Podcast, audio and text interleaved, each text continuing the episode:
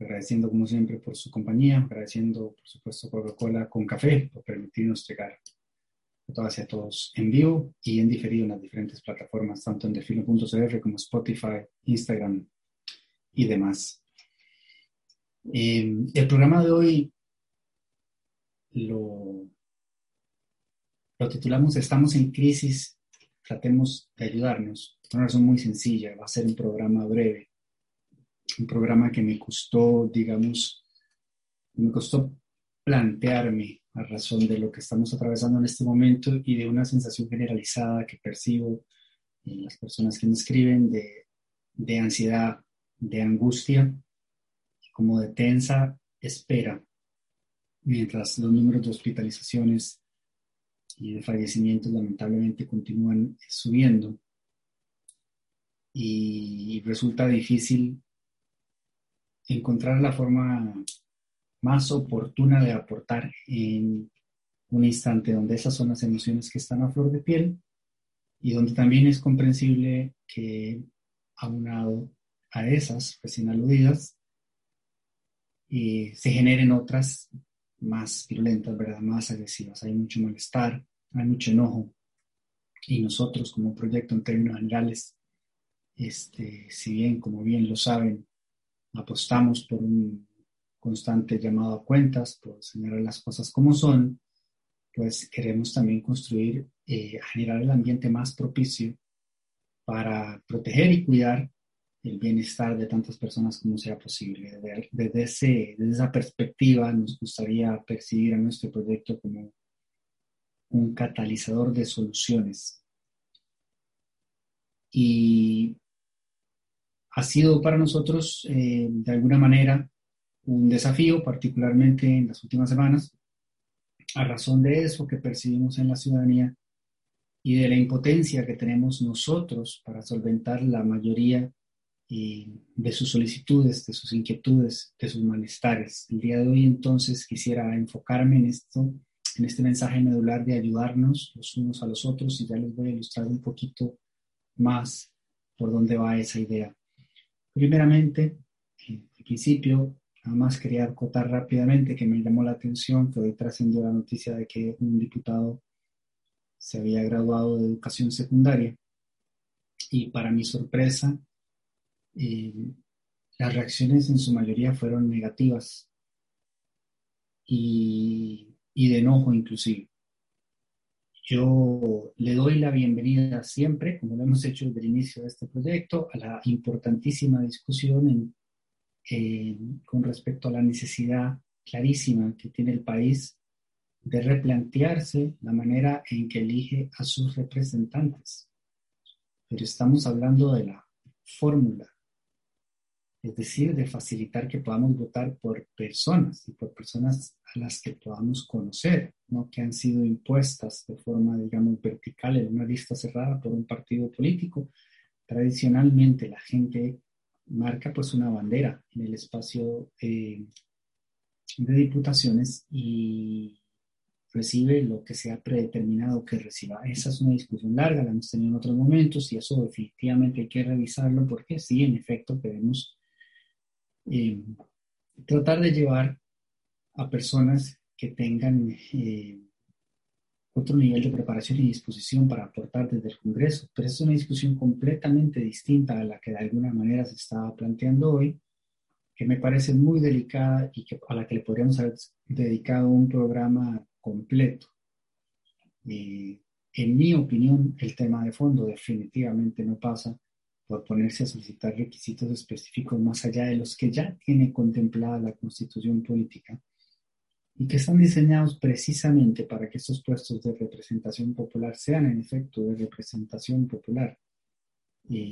son, son, son mínimos y, y eso es por un motivo, y es un motivo que no se puede perder de vista. Así que yo más bien este, extiendo mi felicitación al diputado, me parece una fabulosa noticia y, agradezco, y doy la bienvenida a la conversación que, que, esto suscita, pero no por las razones que la suscita.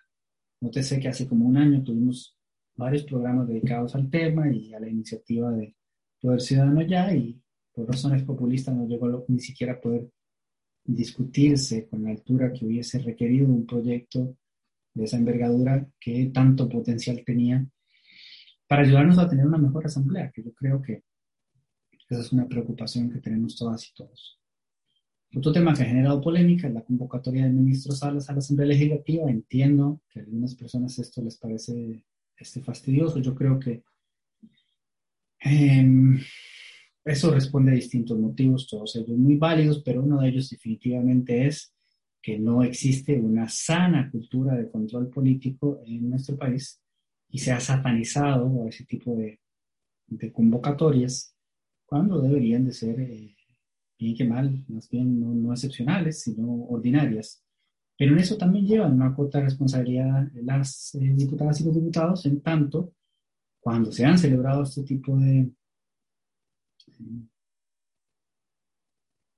entrevistas, Em, la calidad de las preguntas ha sido inmensamente deficiente y el, lo, que lo que se le ha presentado a la ciudadanía en vez de un ejercicio coherente, sano, responsable, oportuno, de rendición de cuentas, eh, han sido espectáculos eh, políticos completamente. Entonces puedo entender que la gente entra y diga, pero por amor de Dios, este hombre está teniendo una pandemia, lo van a hacer perder el tiempo. Esa, ese prejuicio de que va a ser una pérdida de tiempo tiene sustento y tiene sustento en que en ocasiones anteriores, pues así ha sido. Así que ahora le compete a las y los diputados eh, aprovechar ese ejercicio y aprovecharlo pensando en la ciudadanía, no, no en llevar agua a su latifundio electoral de cara a las próximas elecciones del 2022.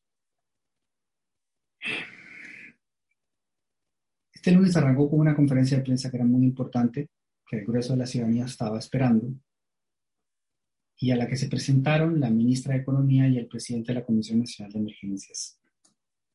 En esta conferencia se explicaron algunas de las decisiones, se anunciaron eh, la extensión de algunas restricciones existentes, la ampliación de otras.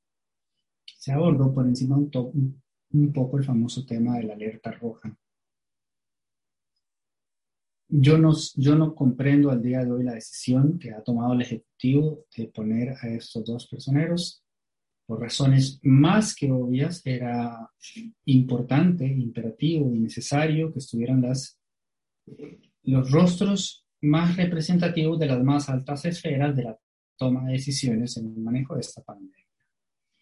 Eh, es probable que aludan a que había temas de agenda o lo que sea, pero ya lo hemos dicho en otras ocasiones, todo comunica era importante que estuviera el ministro de Salud, el señor presidente de la República, el señor presidente de la Caja Costarricense del Seguro Social.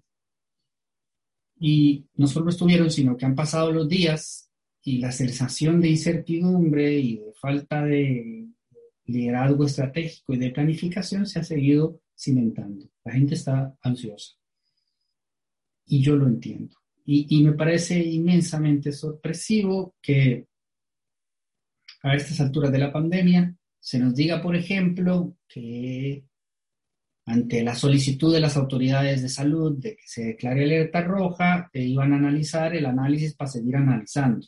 Y había que discutir los alcances y entonces después sentarse juntos y determinar cuál sería la mejor manera de afrontar la situación.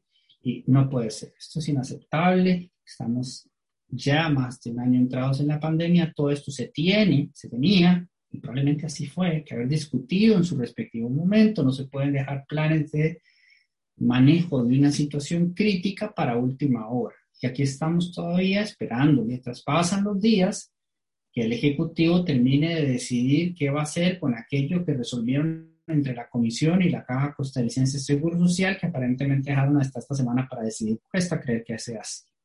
Existían además protocolos que fueron debidamente comunicados a la población y que indicaban cuáles iban a ser los procedimientos a seguir en caso de que se dieran determinadas situaciones, tales como la que precisamente en este momento estamos viviendo. Entonces, no solo hay eh, como cambios de narrativa que ayudan a generar este, más incertidumbre, sino vacíos de información que a estas alturas de, de la pandemia son absolutamente inaceptables. No puede ser que nadie saliera a explicar con propiedad el propio domingo qué consiste una alerta roja, cuáles son sus alcances, eso, ¿no? Este, prudente solicitarla en este momento, si sí, sí, porque sí, si no, no, ¿por qué no? Se extrañan aquellos tiempos en los que por lo menos el presidente salía en cadena nacional los domingos y enviaba un mensaje a la nación, ese era un domingo en el que claramente algo así hubiese sido necesario, pasan y pasan los días y aquí se dice, hoy jueves, hoy jueves. Yo espero en Dios, sinceramente, que mañana haya algún tipo de anuncio, haya algún tipo de luz, haya algún tipo de claridad. Y en el programa de hoy, de alguna manera, quisiera instar a las autoridades a que con la paciencia del caso, con el amor del caso, si se quiere, empiecen a abordar algunos temas de fondo, más allá de si los han explicado o no, vuélvanlos a explicar, pero explíquenlos con propiedad. Los intercambios que hemos visto una y otra vez en las conferencias de prensa, flaco favor le han hecho la correcta comprensión de lo que está pasando, y de las decisiones que se toman y sobre todo de por qué se toman. Y todos esos vacíos de información no solo generan incertidumbre, sino que generan la necesidad de llenarlos con algo. Y cada quien, como he dicho en reiteradas ocasiones, habla de la feria de acuerdo a cómo le fue en ella. Por lo tanto, hablar desde su perspectiva y si no tiene información, va a procurarse esa información y se va a creer lo que le cuente menganito o fulanito y se van a empezar a generar un montón de versiones alternativas de por qué se están tomando las decisiones que se están tomando y eso no le ayuda a nadie. Es imperativo en este momento que podamos tener claridad a partir de un liderazgo asertivo, estratégico, capaz de transmitir cuáles son las medidas que se van a tomar y por qué se van a tomar. En ese sentido, voy a aludir a tres o cuatro puntos en particular que tengo aquí a modo de ejemplo para poder ilustrar eh, mejor mi punto. Tenemos el tema de los criterios de la Comisión eh, Nacional de Vacunación. En su momento se explicaron, hace bastante tiempo ya, se dividieron los grupos de la población en diferentes grados de prioridad. Evidentemente, eso no hace falta subrayarlo. Eh, cualquier cosa que dijeran de para un lado o para el otro va a generar reacciones negativas en un lado o en el otro, ¿verdad? Cada quien eh, va a considerar por distintos motivos que su grupo debería estar en tal o tal otro lado. Pero bueno, la ley faculta a la comisión para tomar estas decisiones y para armar el grupo conforme se armó. Cada uno de nosotros es libre de tener su propia opinión y de considerar quiénes deberían o no haber estado en eso que se llama primera línea de batalla, por decirlo así, el grupo número uno prioritario de combate a la pandemia, y preguntarse, por ejemplo, por qué no se consideró que los propios este, representantes del pueblo en la Asamblea Legislativa deberían de estar ahí, visto que ahora estaba revisando Luis Manuel la cantidad de días que se han perdido en la Asamblea Legislativa a razón de los casos sospechosos, los casos confirmados, aislamiento, etcétera, etcétera, etcétera. Yo creo que sería prudente este, explicar los alcances de estas decisiones, este, fundamentar los criterios técnicos, el rigor científico que está detrás de esas decisiones y además aceptar, es que en Costa Rica nos cuesta mucho esto, pero aceptar que esos criterios, este, verdad, no son perfectos ni son finales y esto, esto quedó clarísimo hace dos semanas cuando distintas organizaciones eh, que, que, representan los intereses de las personas eh, con síndrome de Down consiguieron que la Comisión de Vacunación revisara, perdonen la cacofonía, su criterio y modificara este, al grupo número 3, si no me equivoco, y les incluyera. Hoy vemos un llamado de las alcaldías a que se incluya, por ejemplo, a este, los empleados de la recolección de basura, y asimismo también en esa, en esa misma nota que recién publicamos eh, hace un par de horas, solicitan que se incluyan los comités municipales de emergencia, que son dirigidos por los alcaldes y llaman la atención sobre el hecho de, por ejemplo, el alcalde de Dota, don Leonardo Chacón, quien falleció de COVID semanas atrás, y el caso del alcalde de Tibás, don Carlos Cancante, Cascante, quien en este momento se encuentra internado. Entonces, uno no puede partir de ser experto absolutamente nada y ciertamente no es el caso, el mío. Así que no me voy a dar el taco de decir acá, yo considero que sí, pero en, mi impresión completamente desinformada, sin manejar los criterios que tiene la comisión, es que el Comité Municipal de Emergencia y los trabajadores eh, de recolección de basura deberían haber sido considerados. Entonces es bueno, es prudente y es sano que se explique, porque también, por ejemplo, el tema de los educadores ha sido álgido en toda esta discusión, ¿verdad? Eh, es importante que no se, que no se subestime la capacidad de la población de entender, que se ofrezcan explicaciones eh, para tener una mejor idea de cuáles son estos criterios, en qué se ha sustentado la toma de decisión, teniendo en cuenta que por donde sea que se decida, siempre se va a generar malestar, eso está clarísimo. Yo he pasado todo el día contestando correos de gente que me dice que está completamente convencida de que es inaceptable que las lecciones sigan siendo presenciales. Y he recibido la misma cantidad de correos de misma cantidad de gente completamente convencida de que es inaceptable que se esté contemplando suspender la presencialidad y cada uno está muy convencido y tiene muchísimos argumentos, casi todos desde lo anecdótico y lo vivencial, para sustentar su posición. Así que cualquier cosa que salgan a decir las autoridades, en efecto, enfadará y molestará a un segmento de la población. Esto es inevitable y viene con el trabajo y se acepta cuando se acepta ese trabajo. Entonces, no sirve de mucho no explicar. Lo mejor es explicar y, perdón por la expresión, un poco, digamos, ordinaria, pero comerse la bronca, ¿no? Eh, y darle también su lugar a, las cosas. Yo siento que, pienso que, considero que el manejo hermético que se ha hecho en torno a la toma de decisiones subestima a la población y no ayuda a una discusión eh, de altura y sobre todo a mantener la claridad. Se lo juro que me vuelve loco. Todo el día paso escuchando las ambulancias. Estoy seguro que muchos de ustedes que viven cerca del centro de salud están experimentando una situación similar. Entonces, ese en particular, el criterio de la Comisión de Vacunación para definir los grupos de prioridad, es uno de los puntos que me parece que sería prudente que las autoridades salieran a explicar con toda la propiedad del caso, con todos los alcances del caso, explicando cuáles han sido los estudios, cuáles han sido las recomendaciones, y sabiendo cómo lo, cómo lo han aceptado los más destacados y las más destacadas científicas y científicos de todo el mundo, que, que están que no son decisiones absolutas, que no son decisiones perfectas, que se pueden revisar, que siguen aprendiendo. Si la OMC se le ha hecho un mundo, eh, se le hizo un mundo, eh, definir realmente eh, de qué forma era que es más probable contagiarse de COVID. O sea, de ahí para abajo es igual en todo lado. Entonces, no sé si es una neurosis muy nuestra pensar que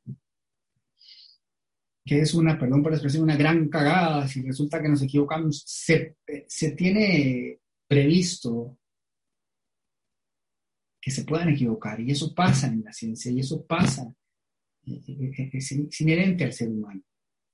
No sé cuál la otra persona me decía el otro día que cómo era posible que un, un dato de una cédula había salido mal con, con una persona ciudadana y, que aparecía registrada donde no tenía que aparecer registrada. Y yo, bueno, si ya han inyectado un millón de personas, que un dato se haya digitado mal tampoco sería este, necesariamente sorpresivo, ¿cierto? Entonces, como que tenemos demasiado miedo a ser juzgados, no sé, y eso solo genera vacío de información y, necesidad de la gente de entender y entonces se va a agarrar de lo que haya, de lo que sea. Y por eso mi sugerencia es, en este tema en particular, y los otros que voy a abordar, que se haga un llamado a la ciudadanía, se haga una conferencia de prensa, se expliquen estas decisiones, se expliquen cuáles nuevos conocimientos hay, cuáles nuevos criterios se están tomando en cuenta, inclusive cuáles son los procedimientos para que personas que consideran que su grupo en específico no ha sido tomado en cuenta donde debería estar puedan alzar su caso, porque así lo hizo el grupo de organizaciones representantes de la población de síndrome de Down y exitosamente lo consiguió. Eh, y bueno, los alcaldes también dijeron que ya han enviado sus respectivas cartas eh, aludiendo al caso particular de las personas que se dedican a recolectar este, la basura. Entonces, a mí me parece que, que, que tenemos que sacudirnos de esa cuestión tan hermética de no la gente no parece tener claro nada y eso es parte de lo de lo que quiero abordar hoy, porque sé que eso genera mucha ansiedad y mucha frustración y mucho enojo. Estuve leyendo el hilo de una querida amiga, Irene Farina, explicando su experiencia hoy, tratando de inscribirse para recibir la vacuna en el EVAI, si no me equivoco, en Montevideo, que era una cuestión dantesca y trágica. Y, dije yo, bueno, ella por lo menos tiene Twitter para contarlo. ¿Cuántas otras personas más estarán en circunstancias similares viviendo una odisea para un procedimiento que no debería ser engorroso ni complicado y que todos deberíamos de tener muy claro, así fuera. Dios mío, con una campaña fácil que se puede producir desde el Ejecutivo, un video bien clarito que le explique a todo el mundo qué es lo que tiene que hacer en los diferentes casos, el que es asegurado, el que no está asegurado, el que ya está escrito, el que no está escrito. Caramba, que no es tan complicado.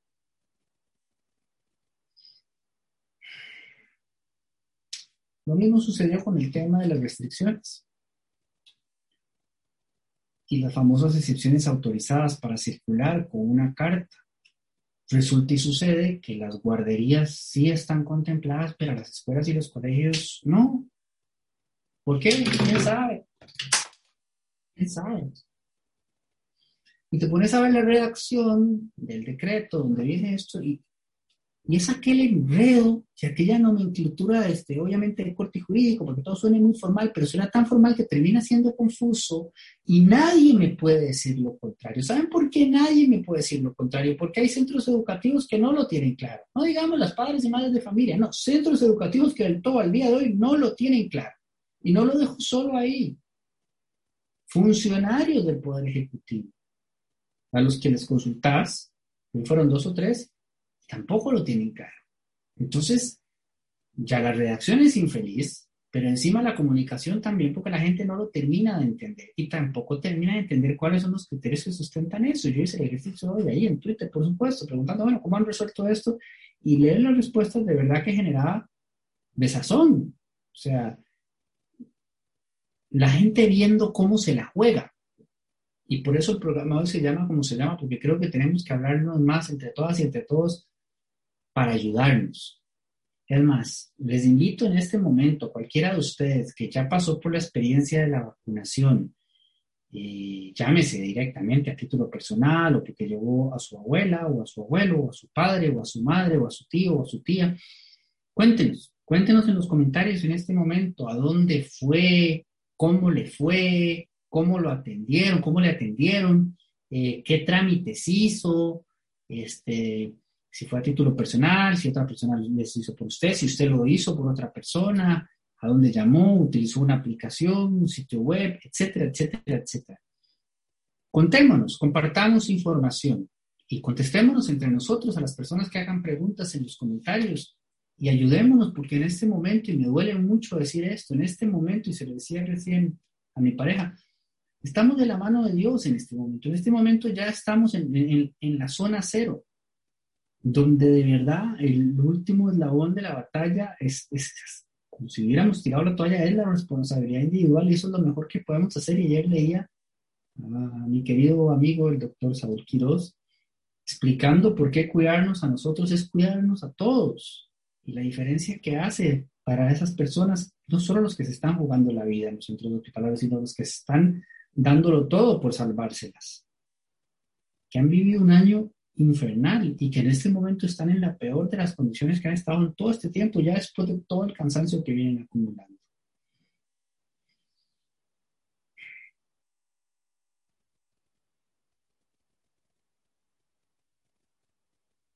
Hay varias discusiones que están en el aire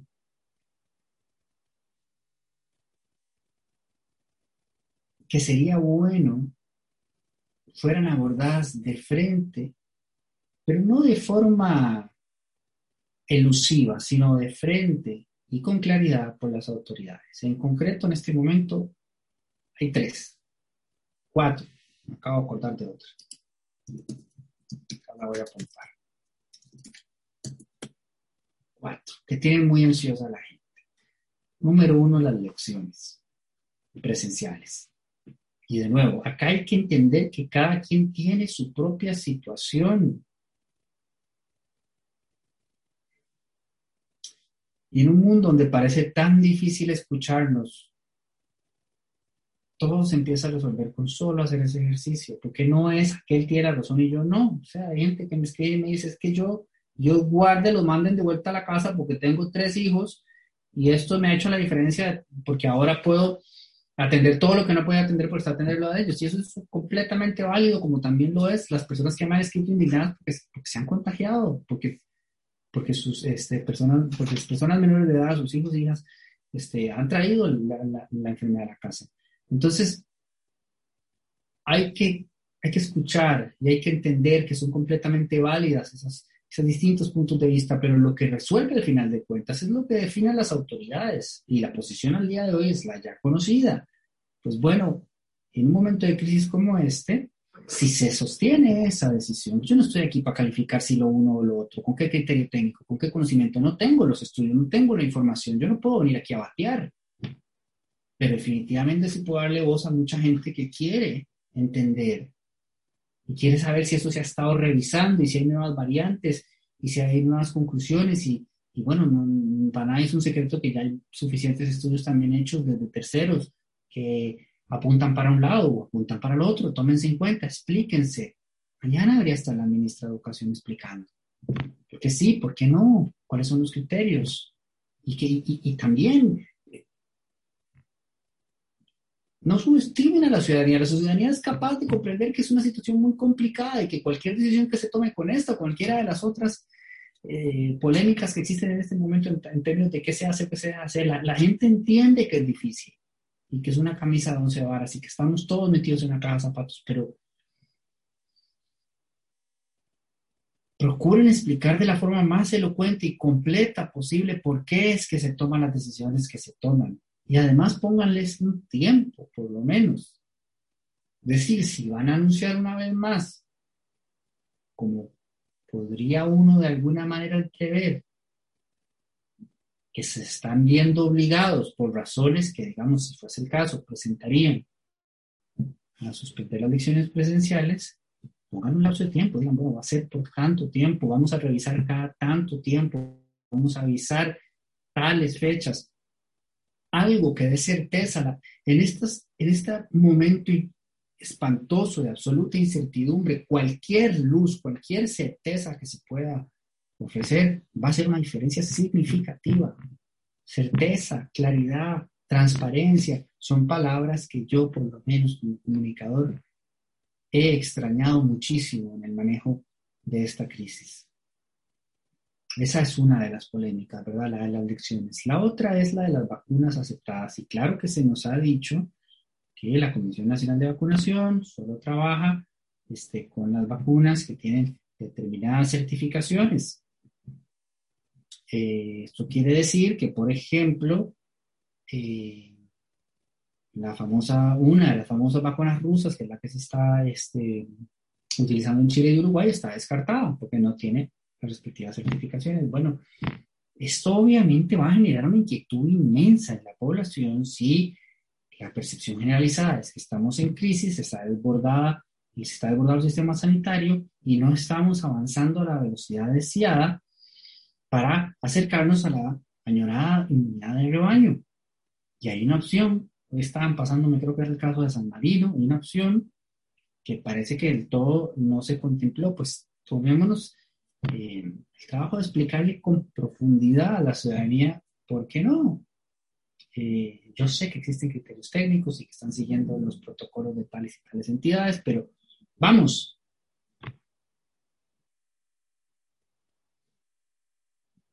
Tómense el trabajo de, de hacerlo con propiedad y con claridad y con honestidad, porque bien que mal, nos guste, no nos guste, esto es una apuesta, es una apuesta que se está tomando. Díganlo entonces abiertamente, mire, no queremos correr el riesgo de que luego resulte que estas vacunas no funcionan, no son contraproducentes, no queremos.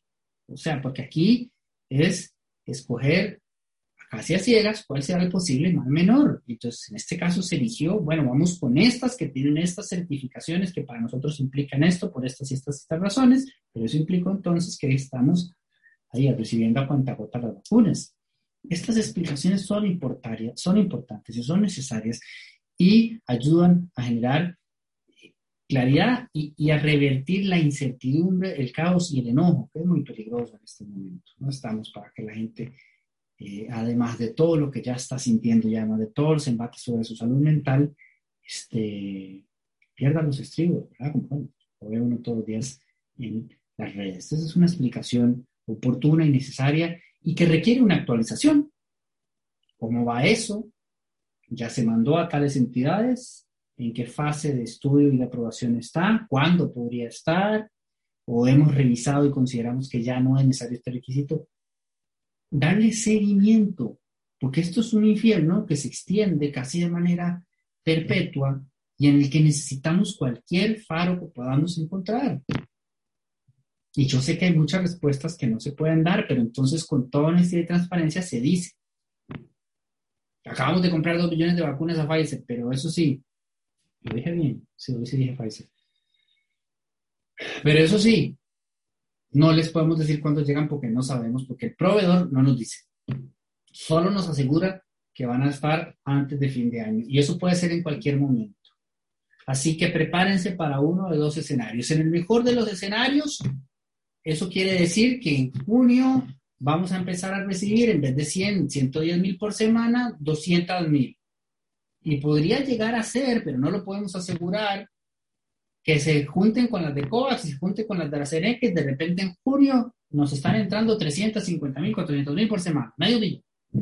O puede no pasar. Bueno, pero ¿cuáles son los escenarios? Aún cuando no haya certeza en torno a ellos, ¿cuáles son? Porque eso se tiene que predefinir y se tiene que tener un plan para abordar cualquiera de esos escenarios. ¿Qué tal que de casualidad caen las de AstraZeneca, caen las de COVAX, caen las de Pfizer 1, las de Pfizer 2, Pfizer, perdón, 1 y 2?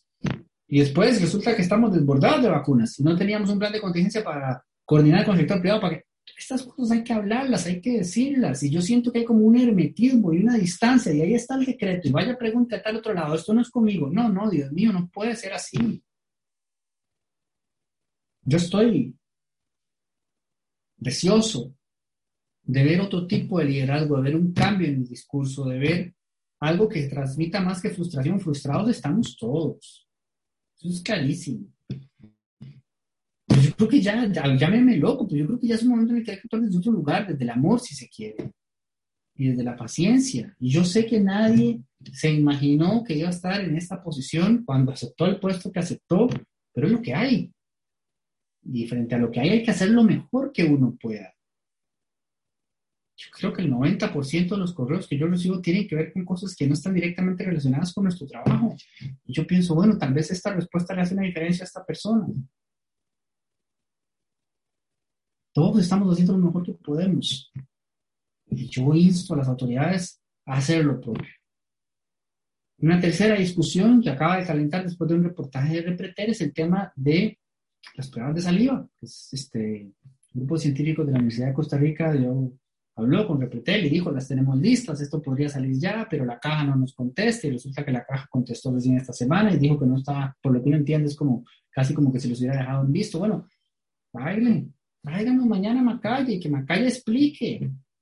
Si es porque las pruebas eh, no cumplen con los estándares y protocolos de seguridad y certeza que ha impuesto la caja, lo dice, pero no lo dice así, explica, es que son estos a los que hemos con, en los que hemos conciliado por estas y estas razones, estas y estas personas que son las más preparadas del país para tomar esa decisión.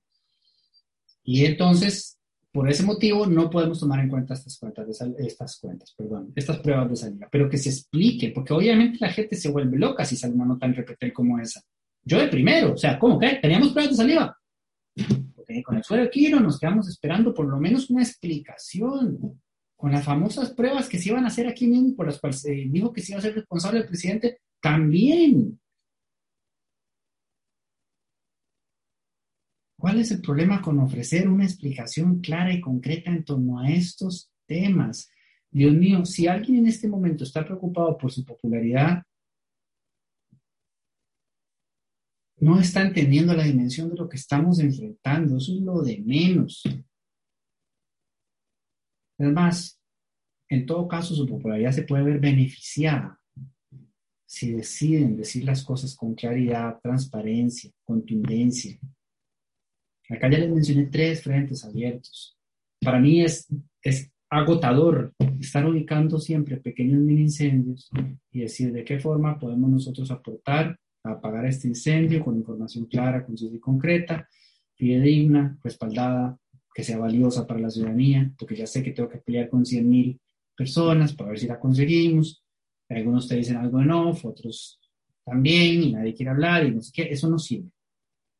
Eh, estamos en una emergencia nacional.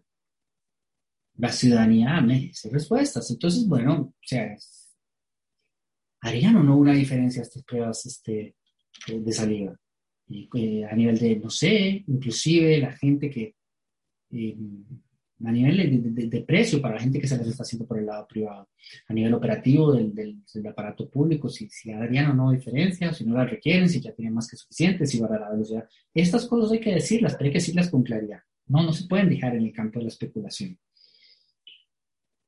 Finalmente, eh, la decisión en torno a cómo aplicar este, las vacunas, en razón de la, del ritmo de la emergencia que nos está consumiendo.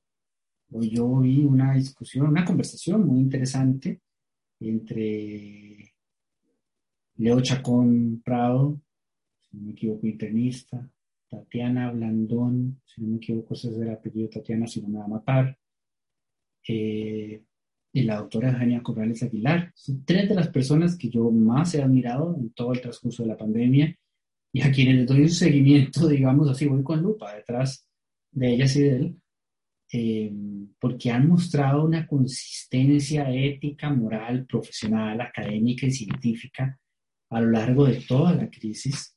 Se han convertido casi que como fuentes primarias para nosotros y verlos hoy discutiendo la posibilidad, conversando sobre la posibilidad de aplicar solo la primera dosis, partiendo de que ofrece un 60, de un 70, de un 60 a un 70% de protección contra, contra la posibilidad de enfermarse y un 80% de protección contra la posibilidad de ser hospitalizado. Pues una discusión que habría que preguntarse primero, ya estamos ahí, hay que tener esa discusión. Segundo, ¿se puede tener? ¿Es viable? ¿Sí o no? Pues a mí me llamó mucho la atención leer que la doctora, perdón, que la doctora María Eugenia Corrales Aguilar escribió, yo me meto en la conversación, quiero decir que he insistido en esto con la Comisión Nacional de Vacunación, apuntando la evidencia recolectada y además de poner solo una dosis a los preconfirmados de COVID, pero ellos se apegan a lo que dice el proveedor y prefieren completar esquemas según lo recomendado.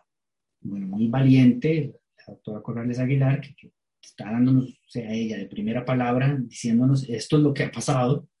Eso se aprecia y se agradece mucho porque favorece la transparencia. Entonces, qué bueno si mañana el representante de la comisión, bueno, el propio ministro, si no me equivoco, de forma parte de ella, explica. Sí, sí, esto lo hemos contemplado porque la situación de la tercera ola está saliéndose de control, el país requiere avanzar más rápido debido a que las, algunas de las proyecciones que tenemos, todos sabemos que las proyecciones, asteriscos y demás, pues, indican que podríamos entrar en escenarios de cataclismo y eh, hemos tenido que tener esta conversación y hemos decidido lo siguiente, por lo siguiente. Y si la decisión es no, vamos a seguir las recomendaciones eh, de las casas farmacéuticas o de las este, comisiones internacionales que determinan cuál es la mejor forma de aplicar, bueno, pues que así sea y que lo expliquen. Ahí hay cuatro oportunidades.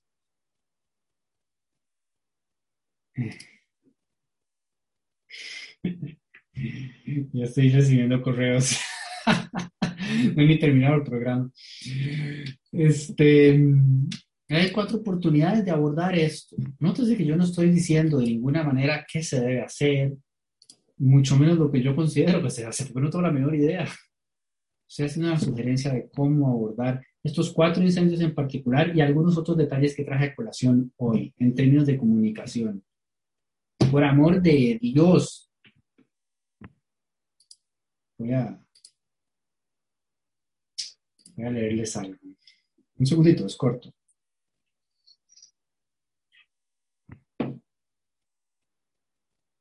Aquí está.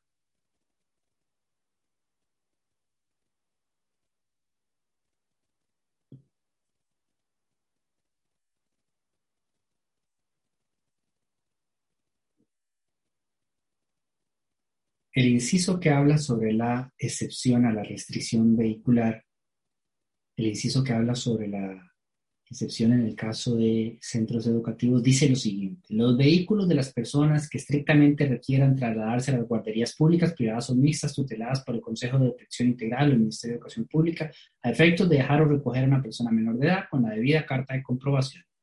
Las personas que estrictamente requieran trasladarse a la salida de horario académico respectivo a ofertas educativas con modalidad nocturna que coincida con la franja horaria de la restricción vehicular debidamente comprobada con la carta restrictiva del centro académico me, da risa que la fuente oficial hoy, presidencia, me dijo, de ahí queda muy claro que la excepción planteada en ese inciso existe solo para trasladarse a la salida de los centros educativos nocturnos, públicos o privados, y para trasladarse a las guarderías públicas, privadas o mixtas para dejar recoger menores de edad. En ambos casos se requiere y se acepta la carta de comprobación. Yo no diría que queda muy claro. Sí, bueno, nosotros tuvimos la discusión a lo interno, y, y, como siempre rescato el excelente equipo de trabajo que tengo, yo dijeron rápidamente, ¿sí? Por lo que se entiende ahí, solo aplica para guarderías y para centros nocturnos. Pero entonces empezamos a preguntar por todo lado. Esto que nadie lo había entendido. E incluso autoridades. No, no, sí, las escuelas y las escuelas están incluidas. No, no están incluidas. Entonces, hay que hacer un esfuerzo un poco más robusto en comunicar estas cosas para no generar vacíos de información. Y termino por eso diciéndoles una vez más, también ayudemos nosotros, y aunque no lo crean, ayudarnos a nosotros a ayudar a las autoridades también y, y, al primer frente de, batalla en combate contra la pandemia que están en todos los centros de salud y en tantas otras funciones también en las cuales están de una u otra manera colaborando directa o indirectamente, y no solo en el espacio público, también en el privado. Es ayudarnos como costarricenses, si se quiere, por eso los invitaba a compartir sus experiencias en los comentarios acá en Facebook, aquí en vivo del Café para Tres. Como saben, no lo estoy viendo, nunca lo veo. este, pero los insto a compartir tanta información como puedan, tantos consejos como puedan, porque ya estamos ahí, estamos en la fase cero, donde la diferencia que podamos hacernos las unas y los unos a los otros y a las otras va a ser inmensamente significativa. Por lo demás, de verdad decirles eh, que se estén cuidando muchísimo, que cuiden a su gente querida, eh, que se llamen, que se hablen, que, se, que, no dejen de socializar, aunque sea por vías eh, digitales en este momento. Dios de verdad quiera que sea el último embate de la pandemia, que esto pase tan pronto como sea posible, que podamos recuperar eh, la mejor capacidad de respuesta a la unidad de cuidados intensivos. En este momento no es eso que estamos ofreciéndole a la ciudadanía debido a las circunstancias actuales, que avance tan pronto como se pueda la vacunación, y que podamos soñar con un país en el que el mayor de nuestros problemas sea la baja calidad de los debates políticos.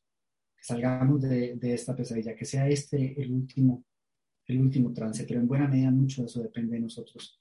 Cada quien que pueda, que esté dentro de sus circunstancias y privilegios, tomar todas las medidas para evitar exponerse o exponer a otros, por favor. Gracias por acompañarnos. Espero que pasen la mejor noche posible. Envío eh, un abrazo a todas y a todas. Agradezco, como siempre, a Coca-Cola con café. Y por supuesto, cada uno y cada una de ustedes eh, por su compañía. Nos vemos el próximo jueves a las 8 de la noche. Que estén muy, pero muy bien. Y nos vemos mañana en el reporte del Delfino. Muchas gracias.